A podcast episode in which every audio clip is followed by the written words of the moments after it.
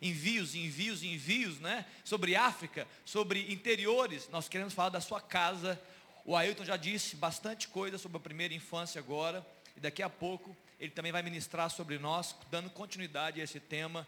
E se você é família, esse tema é para você. Filhos, pais, mães. Mas antes de dar continuidade a essa, esse tema, eu queria chamar a família que está ministrando sobre nós aqui. Vem cá, por favor, Ailton, vem aqui a Carla e vem aqui também a Anne. Nós vamos abençoar essa família. Vamos orar por eles. Se você não conhece, queridos, vem cá. Eu queria que todos vocês ficassem de pé. Daqui a pouco eu vou, vocês vão entender. Eu quero orar por essa família e abençoar essa casa.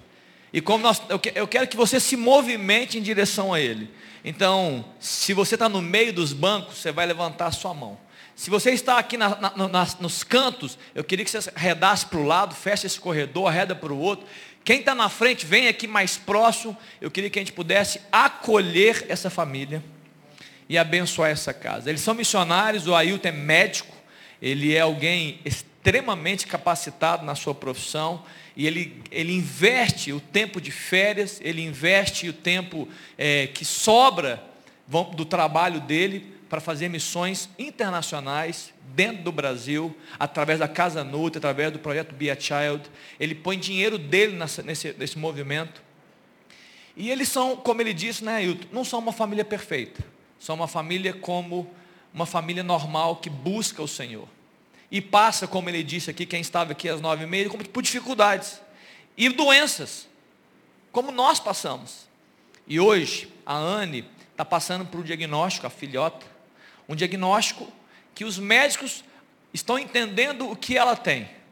Mas nós queremos aqui, como igreja do Senhor Ailton, Carla, abençoar a vida da Anne.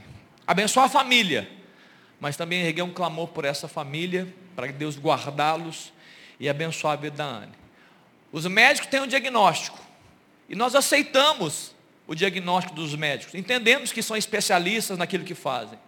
Mas nós queremos colocar a vida da Anne diante do Senhor. Que é capaz de mudar diagnósticos. Que Ele é poderoso para fazer algo novo e poderoso na vida dessa família, na vida da Ana. Então, se movimenta, eu queria que vocês fechem, se movimenta em direção a essa família, está entendendo o que estou dizendo? Se movimenta, pode sair um pouquinho do seu lugar, só para que a gente venha abençoar essa casa, abençoar essa família. Vê com a... Amém, queridos? Feche seus olhos, vamos orar por eles aqui. Ora comigo, ora junto. Pai, nessa manhã, Deus, nós queremos, ó Deus, colocar diante do altar da glória, do poder, da graça e da misericórdia, diante do teu trono. Ó Deus, nós estamos entregando esta família. Ailton, Carla e Anne. Ó Pai, e neste, neste, nessa entrega, Pai, nós estamos fazendo com a fé, ó Deus, para crer, ó Deus, em tudo o que o Senhor pode fazer, e muito além do que nós podemos, ó Deus, pensar ou imaginar. É, é aquilo que o Senhor pode realizar nessa família, ó Deus, na vida do casal, na vida do marido, da esposa, em especial, Pai, na vida da Anne.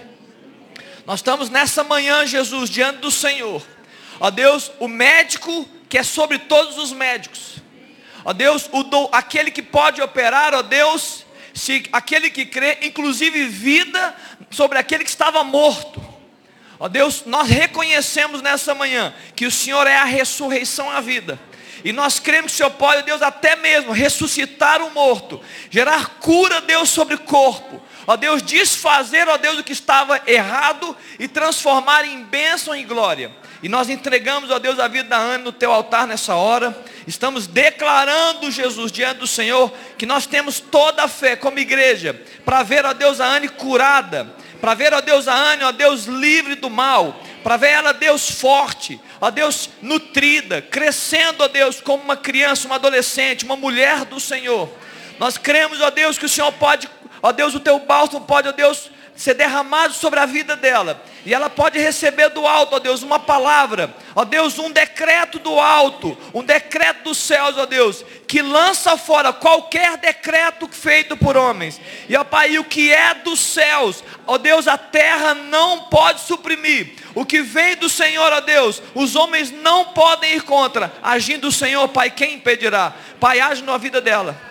Em nome de Jesus que ela seja curada para a glória do teu nome, Pai. Abençoa, Deus, o Ailton e a Carla. Dá a eles, ó Pai, o consolo. Ó Deus, dá a eles a força. Dá a eles, ó Deus, o ânimo que eles perseverem na carreira cristã, continuem ministrando sobre pessoas, sobre famílias, em especial sobre as crianças. Entendemos o propósito que o Senhor deu para essa família, de abençoar crianças, de cuidar dos desnutridos, de dar palavra Deus sobre essa terra. Ó Deus, que a criança que mora com eles, que a filha, também receba do alto uma unção dobrada e fresca. Ó Deus, para perseverar sobre essa terra, é a nossa oração em nome de Jesus. Amém. Amém. Deus te abençoe, queridos. Deus abençoe. Deus abençoe. Pode ficar aqui comigo. Pode ficar. Pega lá. Te abençoe, cara. Louvado seja Deus. Que bênção. Ailton, pode subir. Eu não subi não, porque eu queria orar por você. Seu microfone está lá em cima? Não, ou não? Tá não, né? Já posso começar então. Aleluia, glória a Deus. Meus queridos, isso que foi feito aqui hoje tem tudo a ver com o que a gente vai falar. A gente vai continuar falando sobre família. Sabe o que é isso aqui? Isso aqui é família, gente. É na família que a gente chora. É na família que a gente cuida. É na família que a gente se trata. É na família que tem os perrengues também, né, pastor? É porque a gente está próximo, está um do lado do outro, então naturalmente é ali mais próximo de onde a gente vai mais amar, que também vão acontecer os perrengues. Mas isto é família. Isto aqui é sonho de Deus. A igreja precisa ser isso aqui. A igreja precisa ser família na vida daqueles que muitas vezes não têm família ao seu redor. Você que está aqui hoje, de repente, está falando assim: ah, mas essa palavra não é para mim, porque meu pai não está aqui, minha mãe não está aqui, eu sou sozinho no mundo. Você não é sozinho no mundo, não, meu irmão. Isso aqui é a sua família. Esta é a sua família. Este é o projeto de Deus e é sobre isso que a gente vai falar aqui. Quero te agradecer, pastor, por essa oportunidade. Muito obrigado pela confiança de me dar esse microfone. Eu agradeço. Eu quero dizer que me sinto em casa, como eu falei pela manhã, porque estou em família. Essa reunião de família aqui, gente, na verdade, ela já começou, né? Ela começou nove e meia. Então é tipo aquela reunião de família que tem gente que chega um pouco mais tarde na hora do almoço e o papo já está rolando vai ser mais ou menos assim. O papo já começou mais cedo, mas agora a gente vai continuar e vocês vão subindo aí, cada um pega o seu talher, pega o seu prato, senta-se à mesa e vamos entrando na conversa para a gente caminhar. Eu vou resumir um pouquinho do que, que rolou nesse almoço até agora. A gente estava falando sobre tempo para todas as coisas tudo há um tempo, para tudo há um propósito. A nossa vida, meus queridos, ela é feita de fases. Nossa vida é composta por fases. Salomão já dizia isso, a gente conversou mais cedo sobre o tempo para todas as coisas. Há um tempo específico na nossa vida, meus queridos, com um enorme propósito que precisa ser vivido. E quando não vivemos um tempo no seu devido momento, esta crise de tempo, ela pode trazer tempos de crise. Prestem atenção. Cada tempo precisa ser vivido no seu devido tempo e cumprindo o seu devido propósito. Se a gente pula, se a gente não vive, a gente pode gerar tempos de crise. Por crises de tempo. Por não entendermos cada devido tempo. Bem, falamos sobre um tempo tão importante na nossa vida, chamado primeira infância.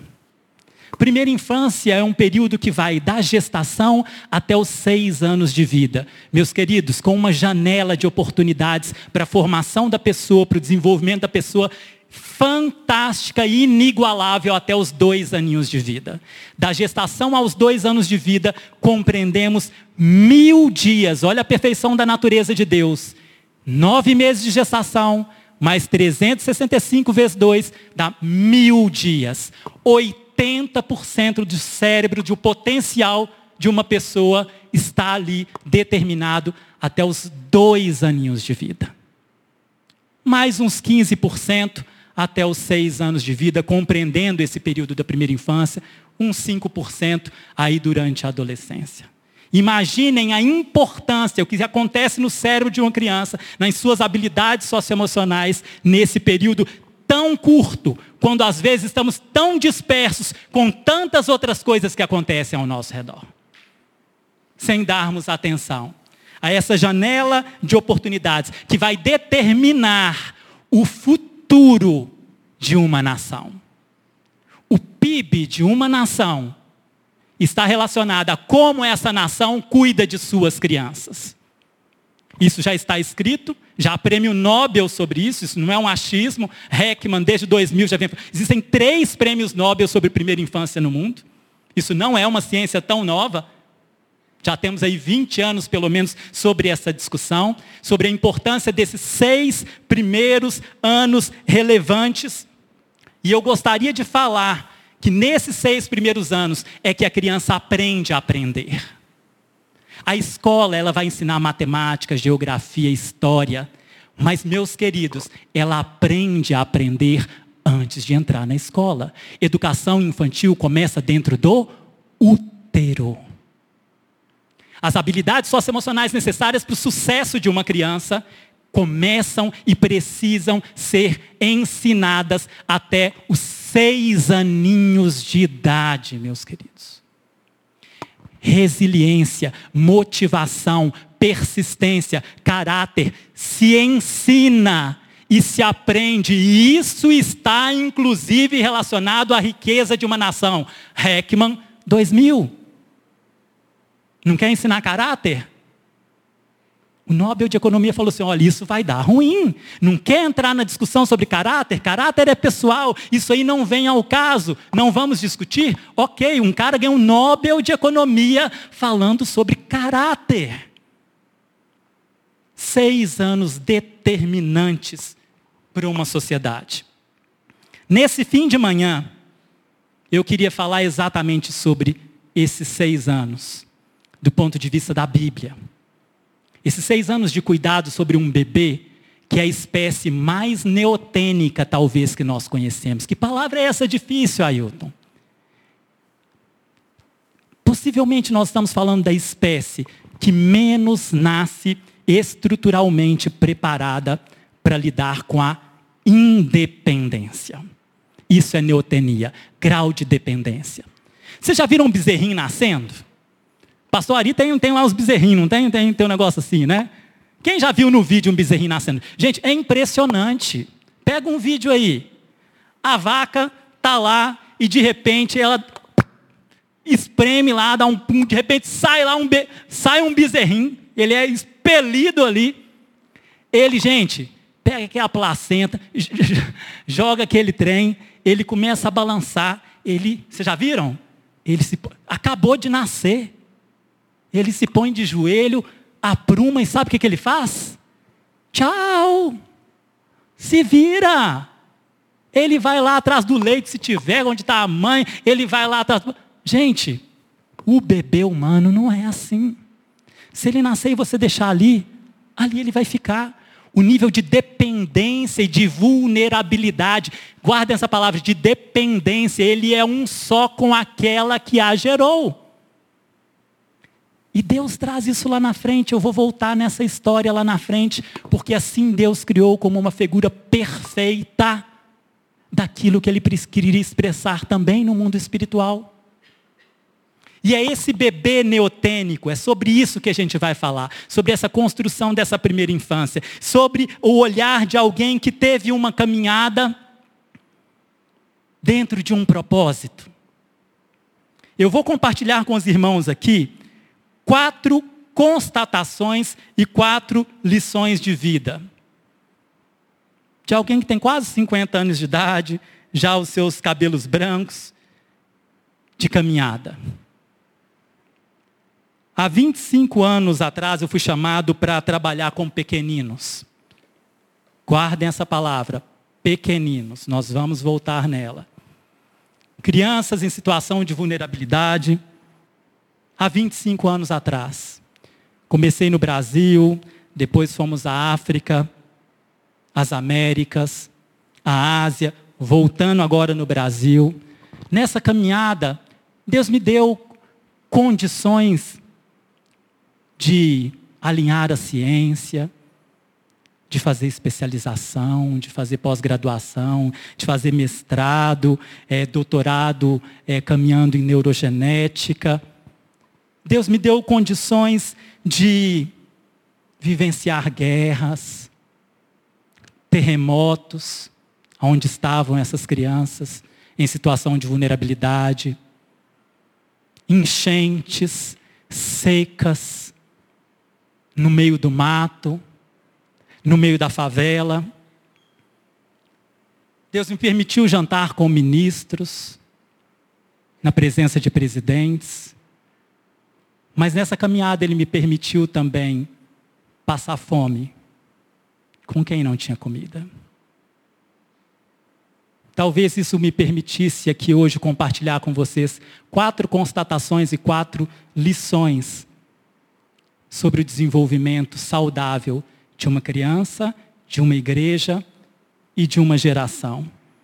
E a primeira constatação que eu quero compartilhar com os irmãos é que infância vulnerável não é só na África, não é só no Haiti, não é só no Nepal, não é só em Moçambique, não é só em Angola. Infância em vulnerabilidade não é uma particularidade de recursos com locais escassos. Sabe por quê, meus queridos?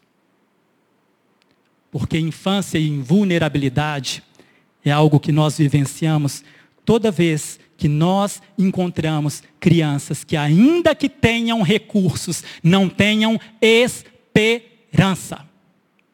Uma criança sem esperança, um adolescente sem esperança, ele encontra-se em situação de vulnerabilidade.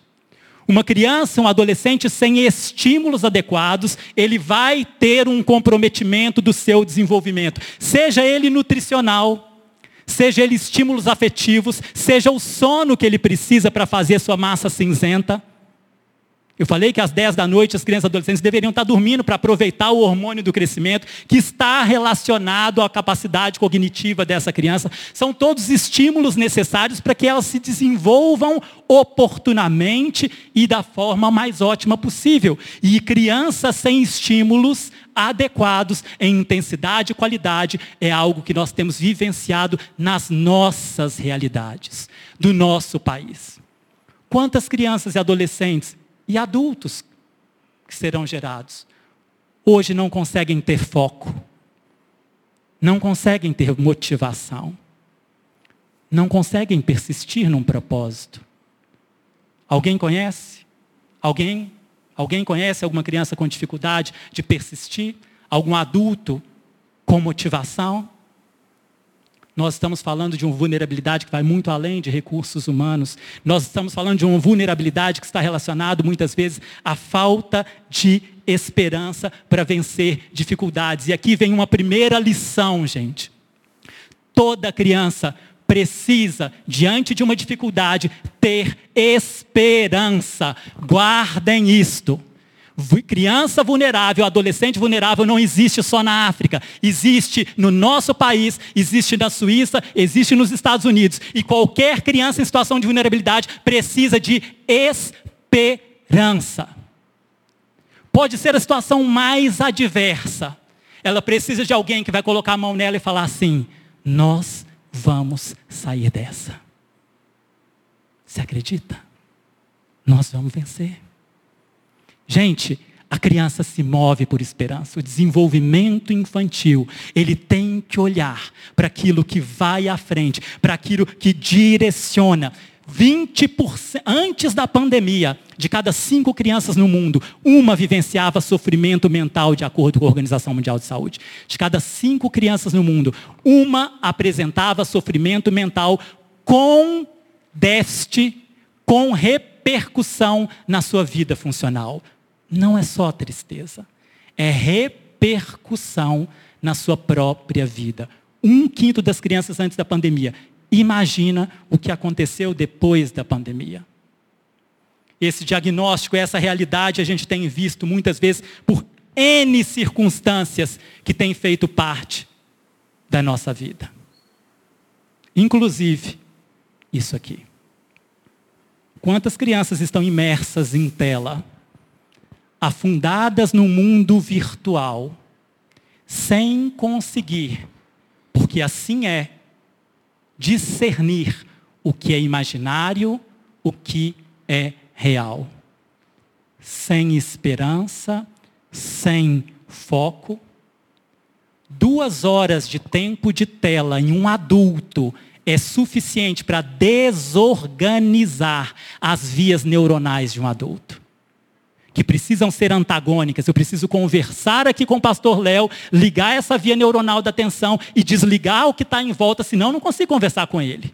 Isso aqui vem desorganiza. Eu não consigo, porque ao mesmo tempo que eu estou olhando para o pastor Léo, estou olhando para todo mundo e estou totalmente sem foco. Duas horas por dia. Faz isso aqui numa criança, num adolescente, num adulto. Duas horas por dia numa criança e no adolescente leva lesão de arquitetura cerebral. Gente, tem estudos multicêntricos no mundo falando sobre isso. Quantas crianças sem foco, sem atenção, sem esperança para vencer as dificuldades, gente, que se avassalam, que se amontoam ali daquela porta para fora.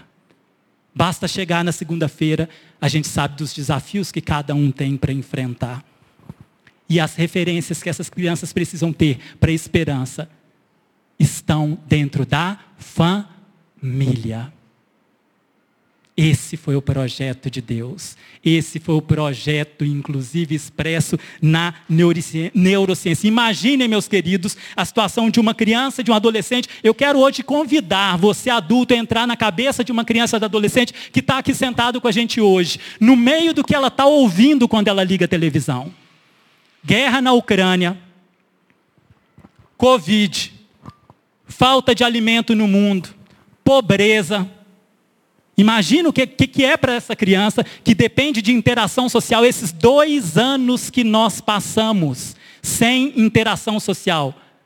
Em janeiro de 2020, a Unicef chama os prefeitos brasileiros e põe esses prefeitos brasileiros e fala assim: olha, prestem atenção no que vocês estão fazendo.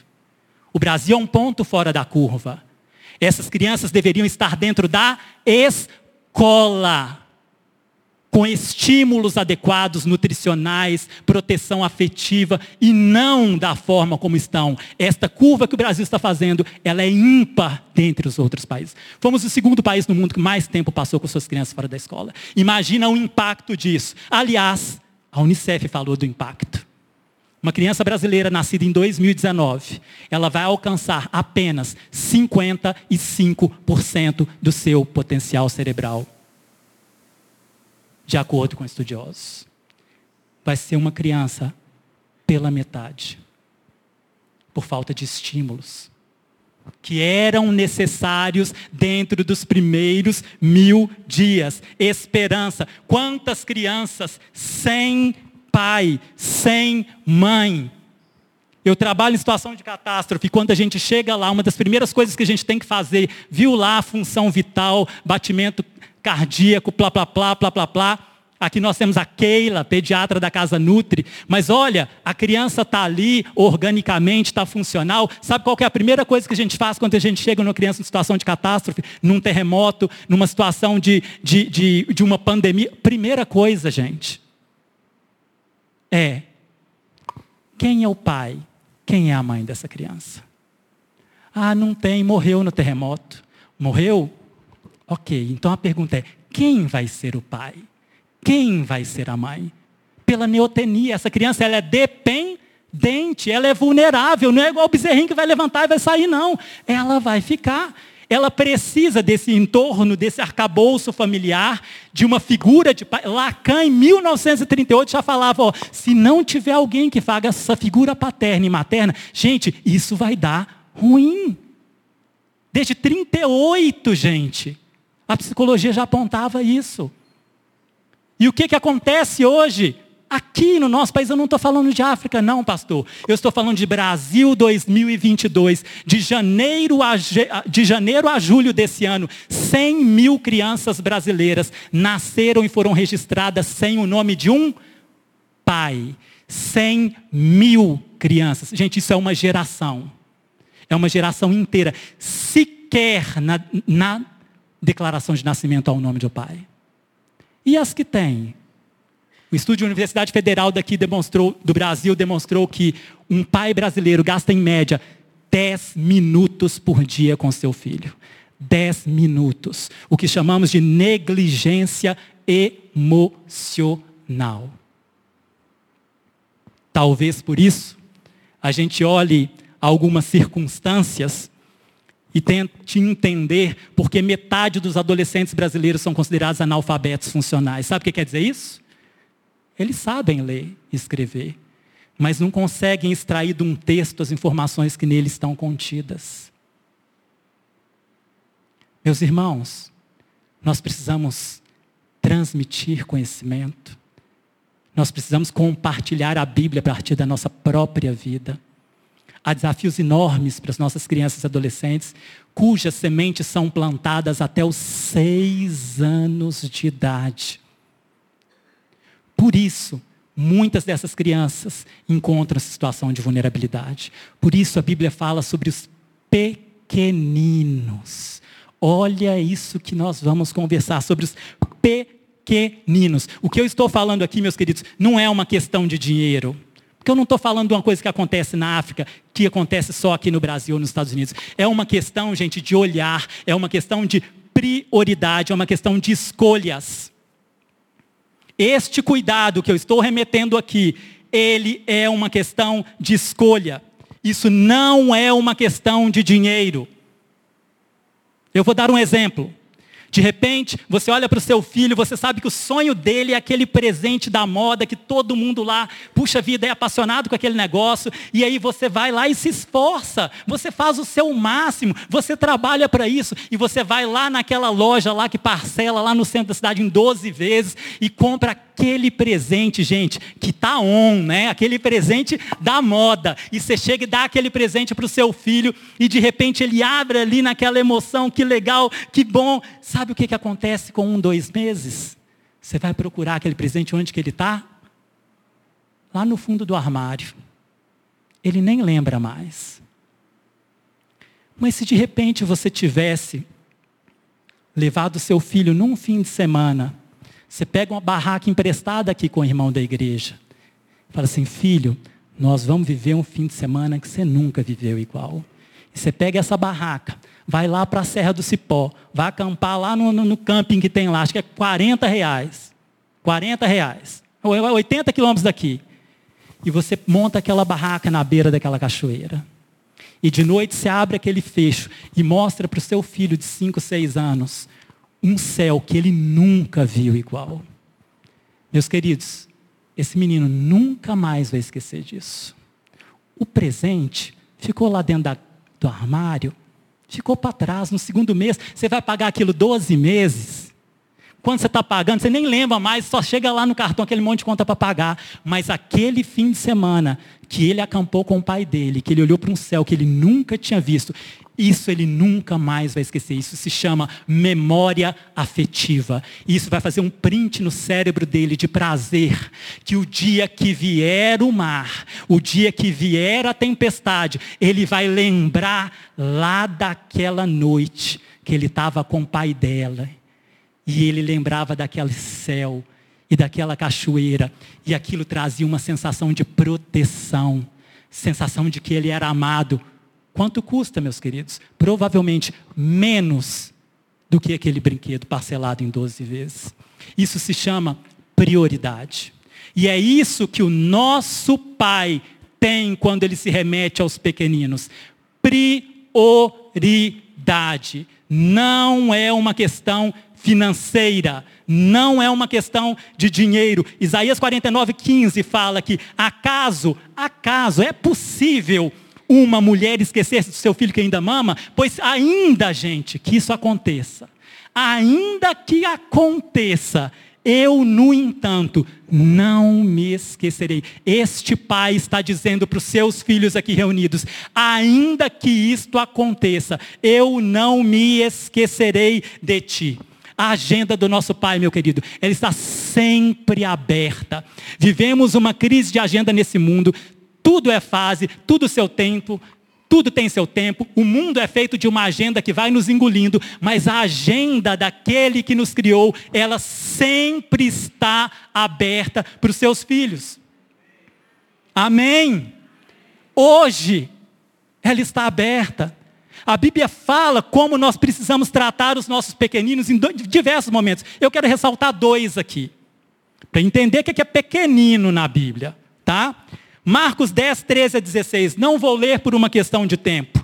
Mas olha, Jesus se indigna, fica indignado quando seus discípulos impediram que crianças chegassem até eles.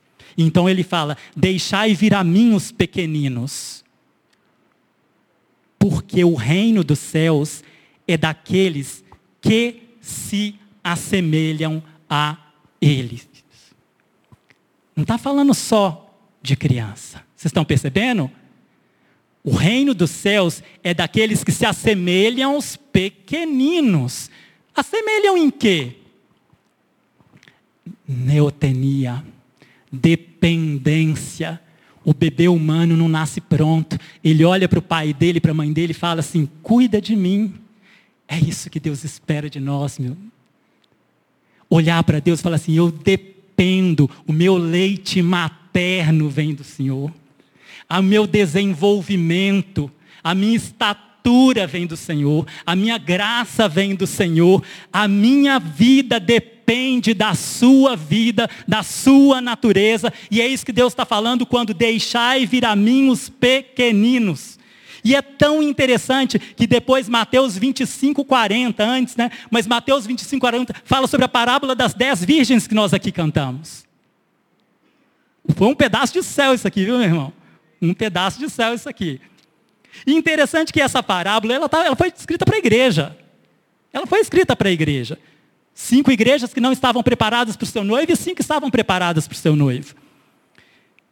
E logo em seguida, sobre falar sobre isso, a igreja, aí lá em Mateus 25, 40 em diante, aí o Senhor julga como administramos os nossos talentos. Olha que coisa, hein? Estava falando da igreja, e aí ele começa a julgar como administramos os nossos talentos. Um, dois, cinco. E logo depois desse julgamento, o que é que ele faz? Ele dá por herança o reino àqueles que lhe deram de comer, de beber, o hospedaram, o vestiram, o visitaram quando estava enfermo. Porque isto estava sendo feito a qualquer um, qualquer um daqueles pequeninos. Logo depois dele falar da parábola das dez virgens, fala sobre talentos, recursos, e ele traz assim: olha, o reino dos céus é para aquele que cuidou de qualquer um desses pequeninos, vulneráveis, em desenvolvimento, neotênicos, que se encontravam enfermos, que precisavam de uma esperança. Deles é o reino dos céus. Deles é a herança que sou eu mesmo. Quando fizestes a um desses meus pequeninos, está escrito lá. Irmãos frágeis, vulneráveis, a mim o fizeste. Em um mundo, meus queridos, de tantos pequeninos, tantos pequeninos que nós temos. Eu queria, é, nessa caminhada, apresentar aqui pequeninos dependentes, compartilhando um pouco dessas premissas e dessas lições.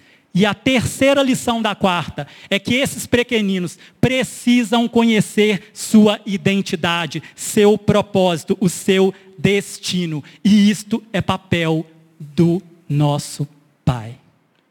Nós precisamos apresentar às nossas crianças, aos nossos adolescentes, a nós em situação de vulnerabilidade, em nosso desenvolvimento, a oportunidade de que eles conheçam a sua identidade, prestem atenção. Todos nós precisamos saber quem somos, identidade. O próximo passo, qual é o seu propósito? Se eu sei qual é a minha identidade, eu pergunto, tá bom, eu sei quem eu sou. E o que, que eu estou fazendo aqui? Identidade, propósito e destino é algo que nós precisamos dar aos nossos vulneráveis, aos nossos pequeninos, às nossas crianças. E isto vem da figura do próprio Deus.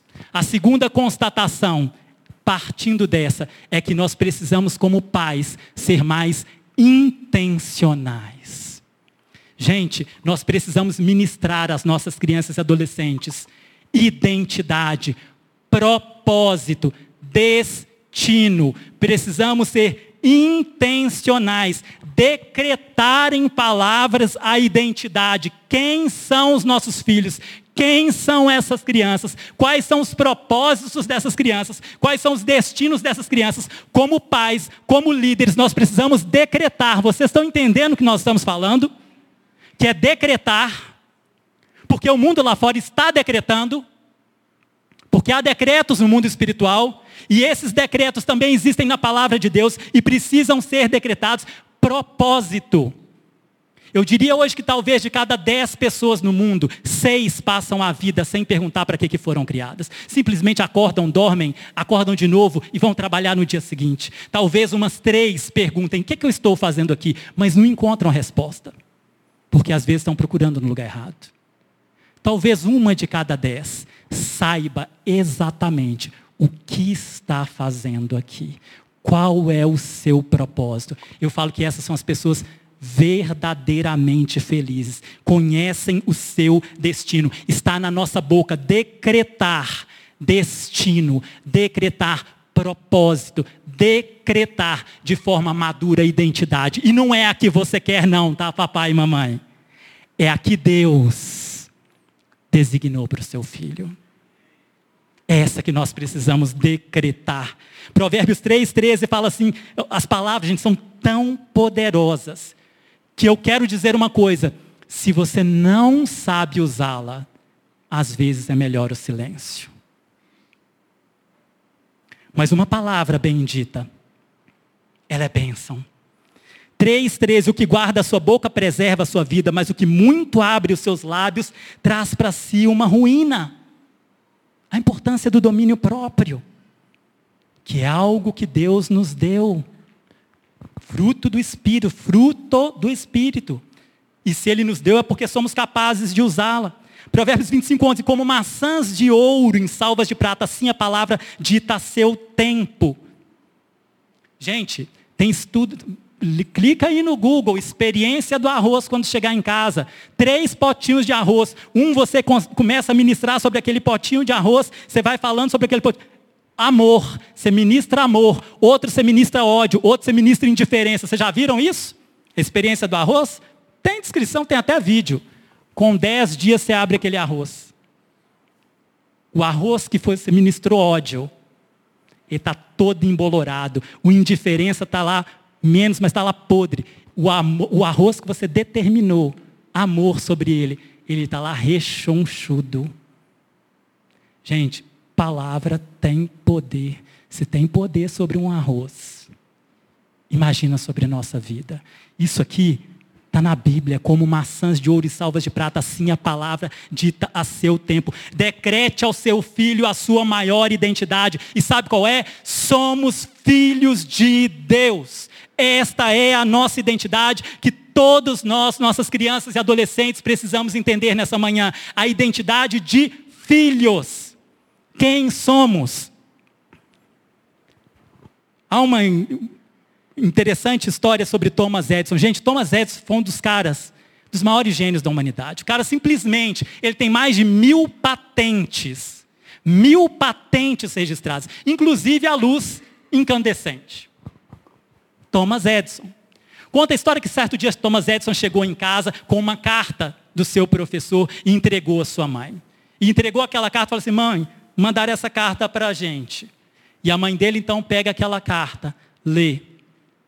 Um momento ela dá uma respirada. Thomas Edison pergunta para ela: O que está escrito aí, mamãe? E ela fala assim: Está escrito assim, Thomas.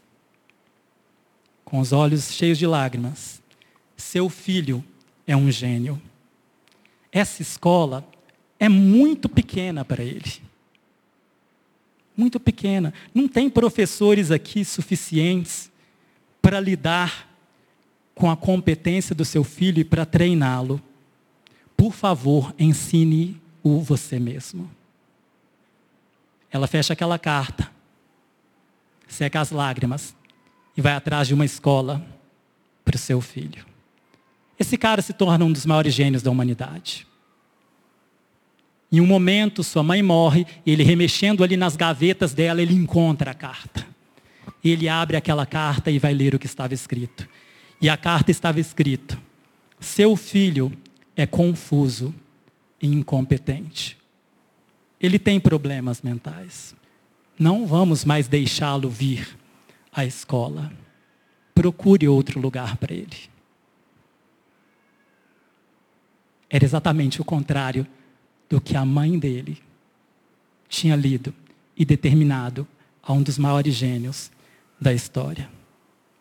Nessa manhã nós queremos enviar essa igreja para uma das suas mais nobres missões. Olhar para a sua própria casa, para a sua família, como foi feito aqui hoje mais cedo. Constatar isso aqui que até a Unicef diz, gente, não existe lugar mais seguro para uma família, para uma criança, para um adolescente, do que a família. Família é zona de segurança para o desenvolvimento de uma criança. É o melhor lugar para uma criança se desenvolver.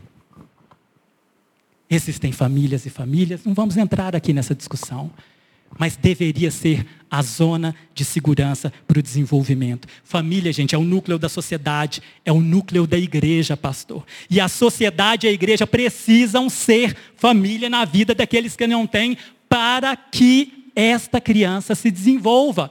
A igreja precisa ser família. A igreja precisa fazer o papel de família. Sabe por quê?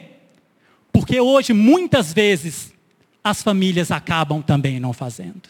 Houve uma pesquisa realizada recentemente, aqui em uma igreja de Belo Horizonte, onde perguntaram para os seus crianças e adolescentes assim: sua família conversa com você sobre sexualidade? Sua família conversa com você sobre política?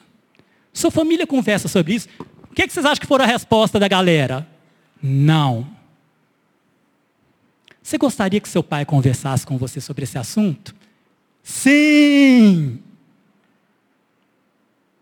Gente, se a gente não conversar aqui sobre sexualidade, sobre política, não tem problema. A rua vai conversar, a escola vai conversar, cada um. Não fique pensando que essas crianças e adolescentes não terão essa informação. É papel da igreja ser família, é papel da família proteger, é papel da família cuidar, é papel da família caminhar, é papel da família estar no caminho. E neste domingo missionário, eu quero te levar à última constatação.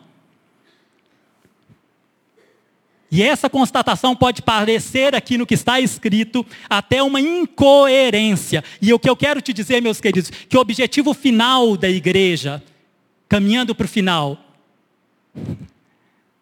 não é fazer missões, pastor Léo.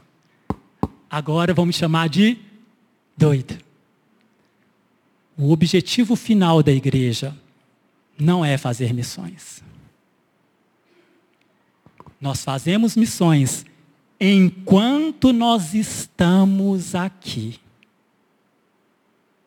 Mas o objetivo da final da igreja, ele foi cantado aqui, meu querido Deraldo. Ele foi cantado aqui. O objetivo final da igreja é se preparar, é aguardar, é revelar esse grande dia, que eu já posso ouvir o barulho dos seus passos. Este é o objetivo final da igreja. E nós vamos fazer isso, enquanto nós estivermos aqui, nós vamos fazer isso como nosso pai fazia. Ele fazia missões enquanto estava aqui. Mas a natureza da passagem do Pai aqui foi, de Jesus, foi por meio do amor. Este é a missão da igreja enquanto estivermos aqui, porque o nosso tempo é marcado pela eternidade. Mas enquanto estivermos aqui, nós vamos expressar a natureza de Deus, a essência de Deus, o amor. Esse amor, meus queridos, preste atenção, que é necessidade básica do ser humano. O amor é ninguém aqui consegue viver sem amar alguém ou sem se sentir amado. Se vivermos dessa forma, isto não vai terminar bem. Deus nos fez assim, porque o amor é da natureza dele. Amor é a própria essência de Deus. Nós não podemos viver sem essa essência, sem essa natureza. E toda vez que nós ministrarmos amor às nossas crianças, nós estamos ministrando o próprio Deus. Nós estamos dando de comida àquele que tem fome. Nós estamos atendendo uma necessidade, uma vulnerabilidade.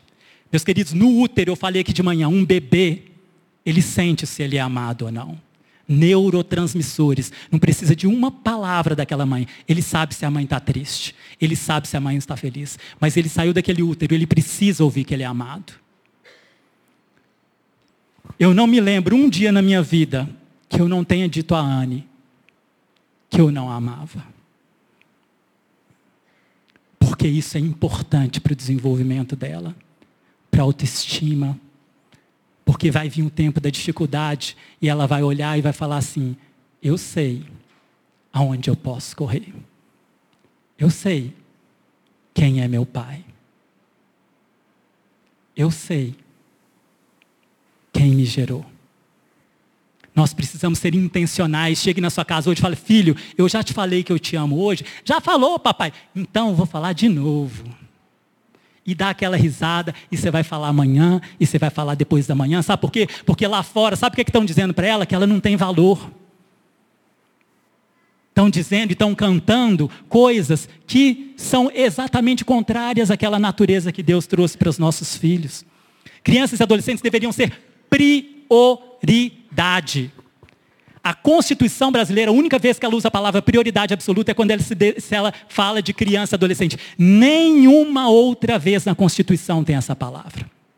E a Bíblia, meus queridos, também vai exatamente nesta direção, quando ela fala dos pequeninos. Deixai vir a mim.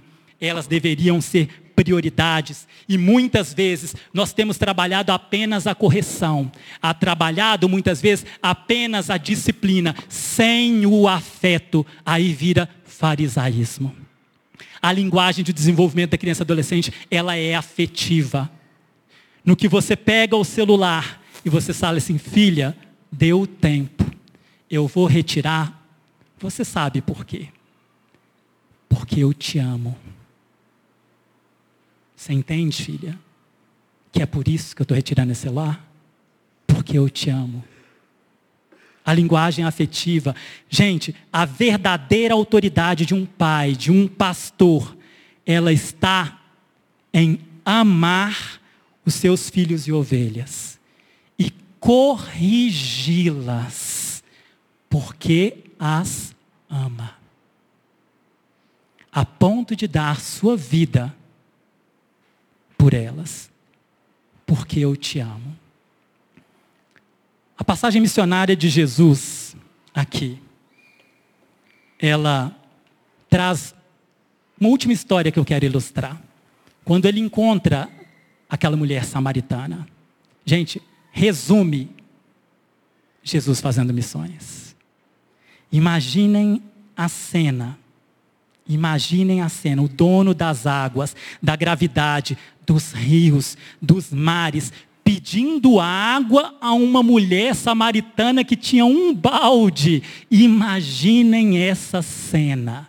Simplesmente o dono das águas pedindo a uma mulher samaritana um pouco de água num balde. Gente, isso exemplifica o que o nosso Pai quis dizer sobre missões. Ele se coloca na posição dela.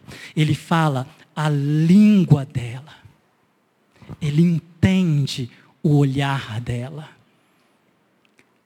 Ele entende que ele tinha uma água que poderia matar qualquer sede. E assim como ele fez, ele nos envia hoje a vários poços.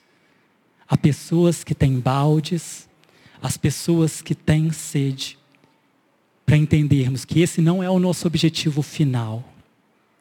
Mas nós vamos fazer assim, porque eu olho para o meu pai e ele fazia assim. Meu pai era missionário. Eu olho para ele e eu entendo. E eu quero fazer igual. Ele não veio simplesmente nos resgatar de inferno. Ele veio colocar o tempo em ordem. Ele veio nos trazer para a esfera da eternidade, da paternidade. Sabe o que, é que nós precisamos decretar aos nossos filhos? Que somos filhos de um rei. Anne, você é filha do rei. O escravo, ele não entra na sala do trono. Mas o filho, ele entra sem marcar hora. E ele chega lá, porque ele é filho do rei. Ele se assenta e ele bebe água. Ele toma o vinho e ele come o pão, porque ele é filho. Esta é a identidade, esta é a identidade que nós precisamos ministrar aos nossos filhos, ministrar à nossa igreja, compartilhar esta paternidade e cuidar dos nossos irmãos que estão ali vulneráveis, pequeninos, precisando se desenvolver, que acabaram de passar por um processo de salvação, de amadurecimento, caminhar com eles, crescermos em maturidade, cuidarmos neste caminho. Sim, vamos ter problemas? Vamos ter problemas. Mas eu quero dizer aqui que problemas fazem parte dessa caminhada. Zacarias 13, de 7 a 9, eu não vou ler, mas fala que ainda mais no tempo que se chama hoje, o tempo da espada. Zacarias fala de três grupos. Três grupos. Ele fala do tempo da espada que virá sobre o ímpio, que vai ser varrido. Depois leia em Zacarias 13, de 7 a 9. Ele fala de um outro grupo que é o joio e o trigo, que está dentro da igreja, pastor. E esse aí, se encontrar, se quiser, se caminhar com Cristo, ele vai caminhar. Mas tem uma terceira parte dessa igreja que é chamada de remanescente. E ele fala assim, ó, a remanescente fiel, meus queridos, vai passar por problemas.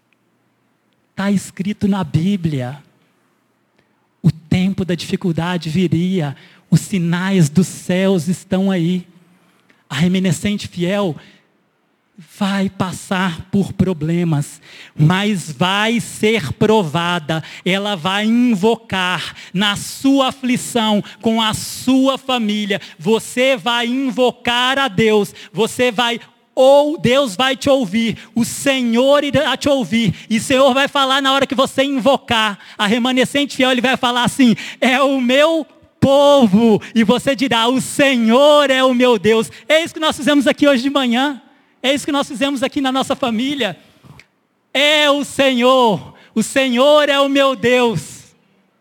Aleluias! Em muitos lugares, a gente não vai contar identidade e propósito.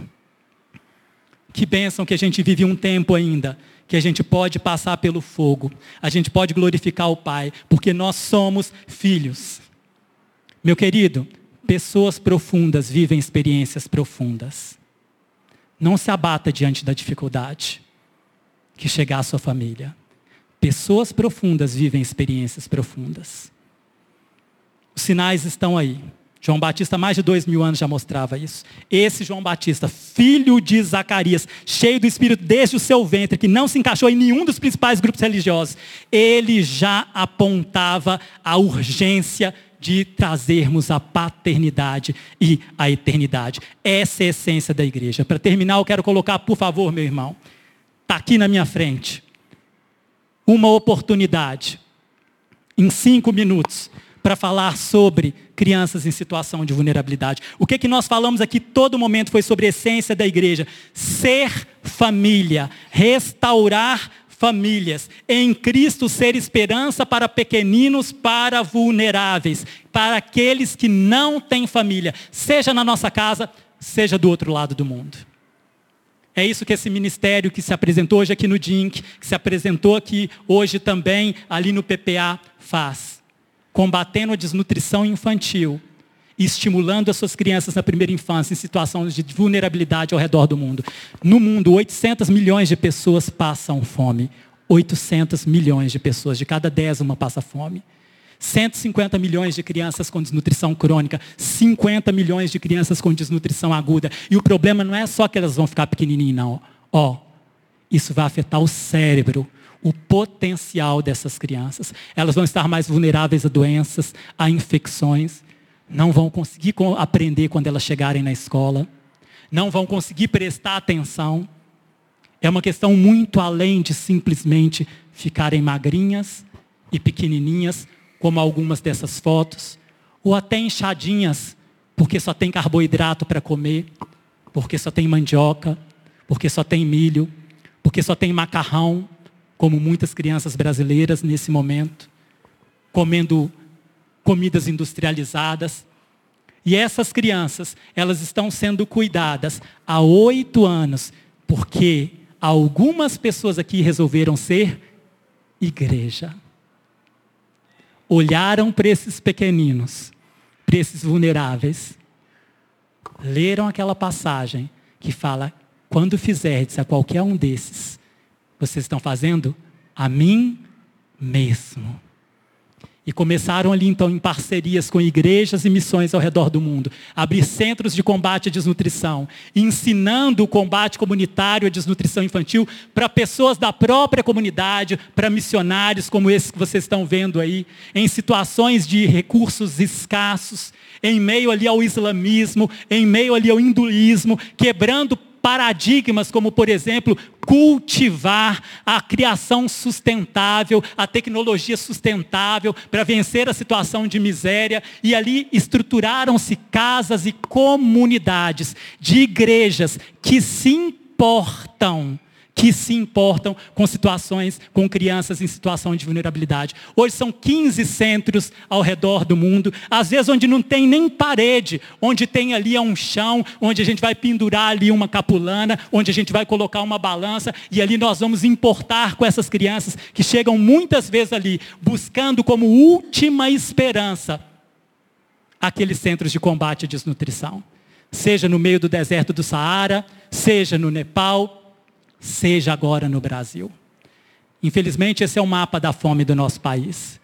E ali ao centro, nós temos um município vizinho de Tiradentes, com indicadores de 10% de desnutrição aguda, de 20% de desnutrição crônica, com 57% das famílias sem instrução fundamental completa, com 54,8% das famílias ganhando menos de 170 reais por pessoa. E ali, esta igreja tem se mobilizado para estar com essas crianças nas mais distintas situações de vulnerabilidade, refugiados, ali estão hoje dentro do entorno, sendo família. Aqui, esta igreja tem se mobilizado para falar com as autoridades, como este evento que nós fizemos aqui. Gente, falando sobre primeira infância, ministrando, levando ali proteínas, levando solução, levando ali o amor de Deus expresso de uma forma prática.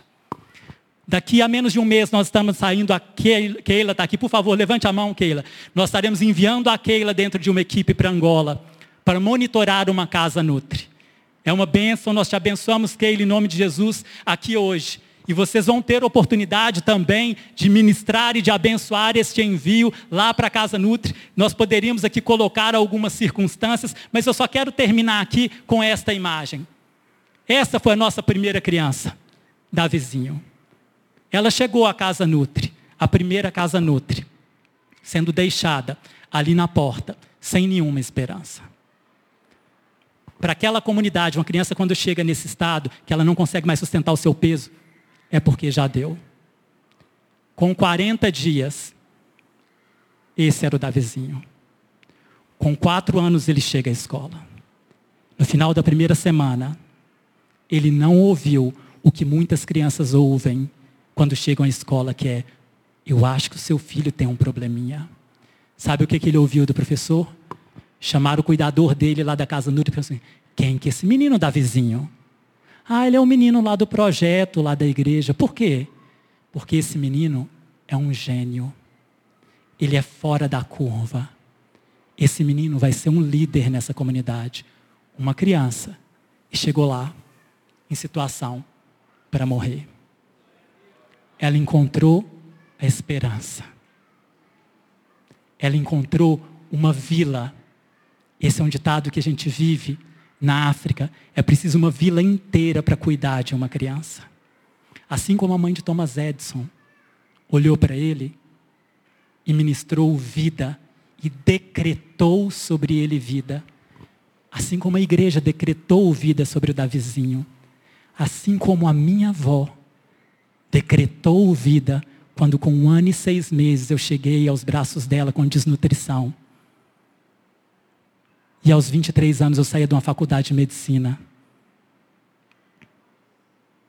Dez anos depois eu estava na Organização das Nações Unidas, trabalhando em Washington. 25 anos depois, eu estou aqui à frente da igreja. Alguém que tinha recebido um diagnóstico de que não ia vingar por causa da desnutrição. Mas alguém que encontrou uma esperança para amanhecer o dia seguinte. Encontrou uma avó, um avô, que colocava mochila nas costas e andava na rua de terra até a escola. Ia e voltava, ia e voltava. Encontrou uma igreja onde estavam os meus irmãos. Encontrou uma igreja que orava por mim. É isso, meus irmãos, que na autoridade de Cristo eu decreto sobre cada um de vocês nesta manhã, em nome de Jesus. Esperança na vida daqueles que precisam. Amém, pastor?